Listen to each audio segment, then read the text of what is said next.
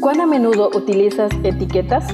En la actualidad, el concepto etiqueta ha ganado un espacio significativo en todas las áreas de la vida. Las utilizamos para identificar, clasificar o valorar. En este día compartimos Etiquetas para reflexionar de la autora Carolina Ramos.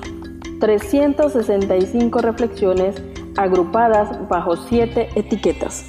Querido joven, descubramos la etiqueta para hoy. Bienvenido querido joven a una emisión más de la presentación de los devocionales diarios. Compartimos la etiqueta de valores, inspirados en Salmos 119, verso 45. Y andaré en libertad porque busqué tus mandamientos. La reflexión para este día se titula Sumisión o libertad.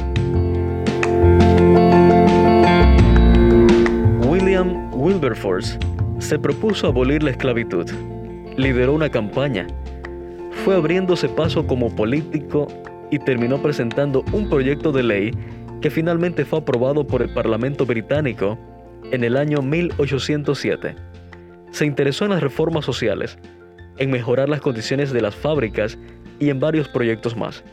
18 mociones fueron las que presentó para abolir la trata de esclavos. Muchos lo apoyaban y las condiciones en las que los esclavos viajaban se hicieron más conocidas y despertaron la conciencia dormida de muchos. Lamentablemente, el hecho de que se aprobara el proyecto y la esclavitud se aboliera no necesariamente liberó a los esclavos inmediatamente.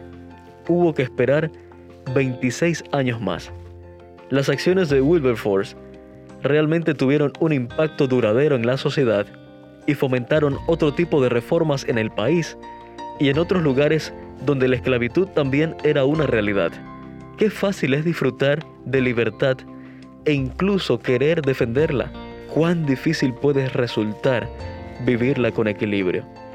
El tema de la libertad está íntimamente relacionado con nuestra naturaleza como hijos creados.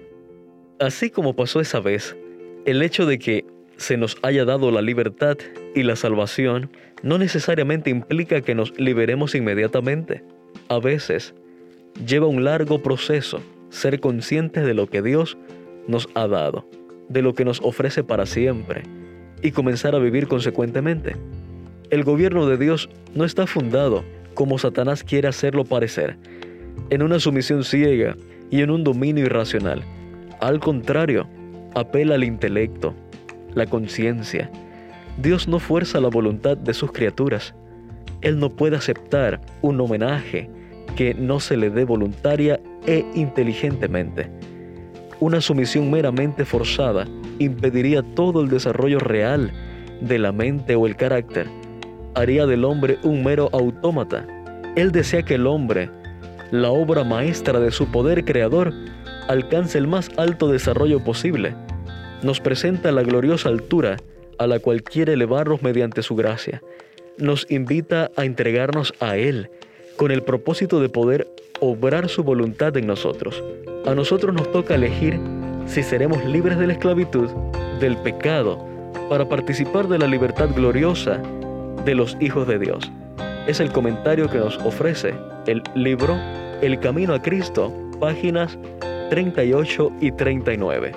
Querido joven, ojalá hoy no seamos meros autómatas y entendamos el concepto que Dios tiene de la libertad. Que tengas un bendecido día. Gracias por acompañarnos en la lectura de hoy. Esperamos que esta etiqueta te motive a caminar cada día con Dios. Te esperamos en nuestro próximo programa.